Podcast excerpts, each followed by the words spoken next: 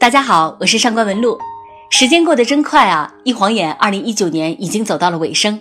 而要盘点这一年的文学盛事，当然少不了诺贝尔文学奖的双黄蛋。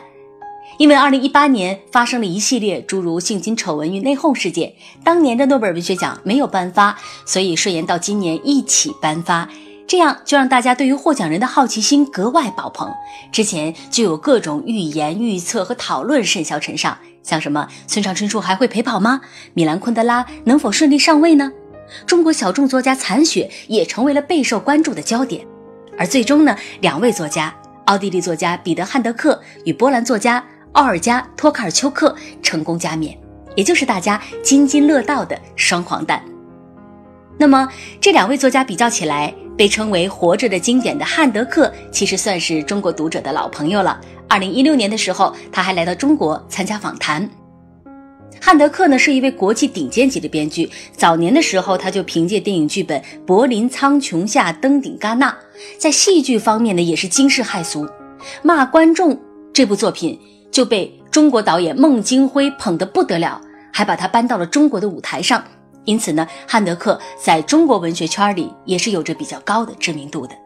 当然了，能够代表他文学最高造诣的还是他的小说作品。那今天我们要来讲解的就是他的这本诺贝尔文学奖获奖代表作《无语的悲歌》。坦白的说，《无语的悲歌》好像应该是汉德克诸多作品中对读者非常友好的，因为它短小精悍，半自传的性质又让它显得格外的真实，而小说的开篇就一下子吊足了读者的胃口。是一则耸人听闻的报纸新闻简讯。星期五深夜，A.D. 一名五十一岁的家庭主妇服用大量安眠药自杀。读到这儿，读者的头脑中就会出现一连串的问号：这个女人是谁？她为什么要自杀？答案很快就在下一段揭开了。这个女人就是作者汉德克的母亲，而这则。真实事件就发生于一九七一年，当时也登在了当地的新闻上。那结果已经摆在你的面前了，很多人都会和我一样，以为接下来就要开始追忆母亲的生命历程了。但是汉德克这种玩先锋文学的人，不能这么简单就满足读者的胃口。他接下来开始絮絮叨叨讲起他自己了，甚至开始写自己创作这本书的思考过程了。当读者几乎都快忘掉了开头母亲的死时，他才话锋一转，又从母亲的出生讲起了。那很多读者都会觉得一头雾水，但是如果你能够耐得住性子，一直读到最后，在结尾处，汉德克对母亲走向死亡的描写就会化作你的一腔激情和感动。你会发现，这个女人竟然是如此坦然，甚至是幸福的选择了自杀这条路。这种摧枯拉朽的震撼，我至今难忘。读完之后的很久，我其实一直都沉浸在这本书带给我的冲击当中。该用什么样的笔触去写自己母亲的死，而不至于显得矫情和偏颇？用什么样的文字记录才会让母亲个人的自杀成为全人类的悲歌呢？汉德克的确做到了。那么现在，我想大家一定都在思考。这位母亲到底为什么要去自杀？这个问题我必须一点点的抽丝剥茧般的为大家回答。在小说的结尾，在作者的回忆中，母亲曾无奈地说：“我根本就不是人了。”那么，人是什么？什么是人？越长大越能体会到我们生存所面临的困境。那么，活着的意义究竟是什么？我们的出路又在哪里？汉德克也正是在写作的过程中。逐渐找到了自己的答案。应该说，汉德克回答了每一个触摸到人生困境的人，无论你是受制于原生家庭，还是时代不公之伤，亦或是被困于死水般的婚姻，还是早早的就失去了自我和理想，你或许都能够在这一篇小说中与母亲共鸣，因为你所能够想象到的痛苦，汉德克的母亲。一一尝遍了，他的人生在很多人的眼中都是妥妥的地狱模式。那么，难道他没有挣扎，没有尝试摆脱过吗？当然有过。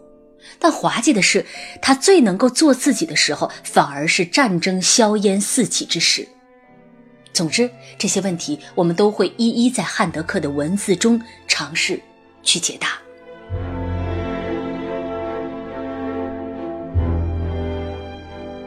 这本书名为《无欲的悲歌》，我觉得是翻译的相当的贴切的，因为整篇小说读下来，你就仿佛看到了一朵饱满的鲜花在你面前逐渐枯萎，一个年轻的肉体在逐渐老去，宛如一曲悲歌。而中间流逝的不是时间，而是欲望。我非常喜欢的一位作家爱丽丝·门罗曾经说过，自己写作的初衷是为了避免失去激情和信念。他说：“上了年纪以后，在某种程度上，就是为了活着而活着。那种感觉，就是人对于事情做出反应的能力被关闭了。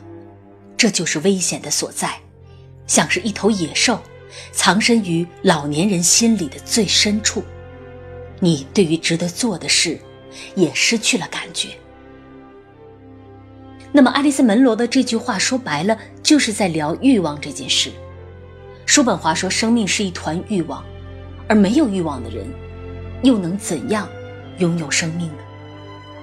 汉德克的母亲也曾经拥有过鲜活的欲望，那为什么到最后他又丧失了生的欲望呢？让我们先从汉德克母亲的原生家庭聊起吧。从小说所透露的信息，我们可以推断，汉德克的母亲大约生于一九二零年的奥地利。同时代的中国虽然也处在水深火热当中，但是都比当时的奥地利显得开放和充满了希望。而一九二零年代的奥地利始终透露着一股腐朽和陈旧的气息。那时，但凡有点用的东西，都归属于贵族、地主和教堂所有，贫困是普遍的状况。汉德克的祖上很多代都是一无所有的长工，在同一个屋檐下出生又死去，没有自己的身份，没有自己的财产，几乎和奴隶没有区别。那这种情况，直到汉德克的外祖父这一代才有所好转，但也只不过是有一个能遮风挡雨的陋室罢了。也许是穷怕了，汉德克的外祖父剩下的人生就只在做一件事儿：攒钱。相信大家都看过那种滑稽的新闻，说某某老太太几十年前存下的百元巨款，到今天取出来，钱早已经不值钱了。汉德克的外祖父就是这种人，甭管发生了什么事儿，攒钱才是最要紧的。那他的这种方式，用今天的话来讲，就是消费降级。压抑一切个人的欲望，但是之后二十年代的经济大萧条就让外祖父多年的存款化为乌有，三十年代的事业大潮又让他再次失去了一切。但是这位外祖父仍旧不死心，他就这样拼命的攒着钱，拼命的节省着。不单他自己要这样，他的孩子也要继承这种可怕的习惯，而压抑自己的欲望。那攒的钱最后都用在了哪里呢？除了子女结婚、工作这种必要的消费之外，像什么读书之类的享受，你想都不要想。所以汉德克说，身为一个女人，出生在这种环境里，从一开始就是致命的。要说有好处，那就是绝对的安全。你可以一眼看到你人生的尽头，无非就是在这片土地上认识一个男人，结婚生孩子，然后老年走向死亡。但是。母亲的童年时期恰好就是一个读书很好的孩子，她本可以继续往外走，但是一切戛然而止。当她成长为一个少女的时候，自然就要开始学习如何成为一个妻子，做饭、打扫家务，恭敬地站在男人的牌桌旁边等待。但是这种生活，母亲是否能够忍受呢？似乎为了回应心中的困惑，母亲开始读书。几乎是汉德克读什么，母亲就跟着读什么。从法拉达、托斯托耶夫斯基、高尔基到威廉·福克纳，但是谁也没想到，文学不仅没有拯救母亲的人生，反而将她推向了死亡。这其实与我们一贯的想法是背道而驰的。文字似乎一直能够救人于困苦之中，填饱我们的精神啊，可为什么偏偏在汉德克母亲这里却失效了呢？因为母亲读书不是像我们这样抽丝剥茧一般的去读，为了看到更大的世界而读，为了获取更多的智慧和见解而读，我们可以说是带着某种目标去读书的。这样呢，我们就会避免被书里面的那些悲惨的命运所影响、所反噬。但是母亲呢，她只是在看故事，看到每一本书的故事，她都觉得好像是在书写自己这痛苦的一生。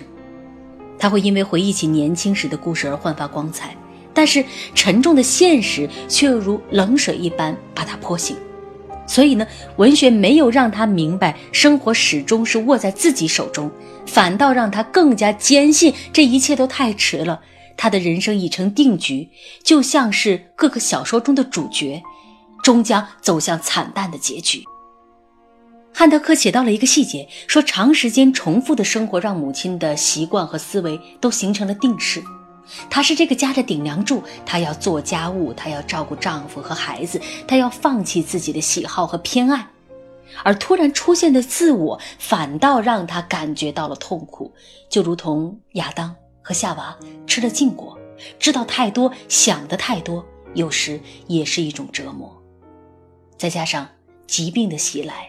大把的药丸，久病卧床的身体，让活着，至于母亲来说，成为了一种酷刑。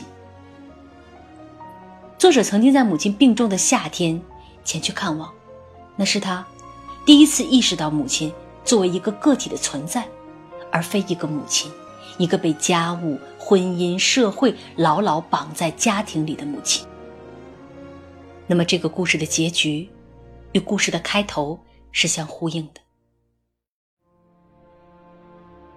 一九七一年十一月十八日，理了头发、剪了指甲的母亲，用家庭医生的处方给自己买了一百来片安眠药，还买了一把红色的雨伞。当晚，他如往常一样去女儿家吃饭，回到自己家，陪孩子看了一集电视。随后，走进卧室。在吃下所有的药物之后，他换上了体面优雅的睡裙，穿上生理裤，又套了一层纸尿裤，把自己的下巴用头巾扎紧，然后躺在床上，双手叠放在胸前，静静的等待着死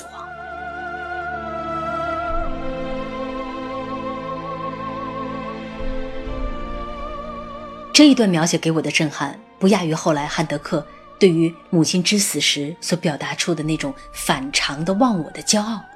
书里面说，接到母亲死讯的第二天，汉德克便坐上了前往奥地利的飞机。这一路上，他不断地想着：结束了，结束了，结束了，很好，很好，很好。母亲结束生命的选择，在他心里化作了一阵柔软的狂喜。读到这儿，我们都会感到啧舌。一个儿子为自己母亲的死拍手叫好，这实在是太反常了。但是，当我反复细读之后，能够感受到的是，儿子口中最大的喜，其实也是他最大的痛。母亲以这样极端的方式结束了自己的生命，她轻描淡写的遗书背后，隐藏着的。是一生没有释放的遗憾与伤痛。关于这份强烈情感的演绎，我们将会放在有声剧中与大家分享。其实，吞药自杀也可以解释成为母亲最后的反抗，反抗病痛，反抗这约束着她的一切，她的自我。她也许希望从死亡中获得新生，就像他所说的：“我总是得坚强，但我宁愿。”软弱，地狱模式的人生死，也许其实真的永远无法解决问题。但是对于汉德克的母亲而言，自主选择的死亡，也许是他认为反而是对着难以忍受的生活最大的回击。《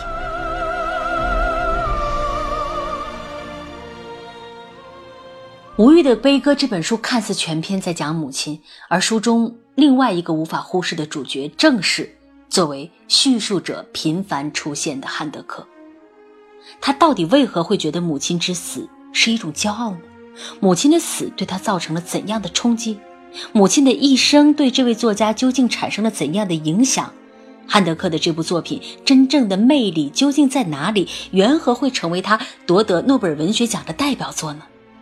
这些问题，我们下期再为大家讲解。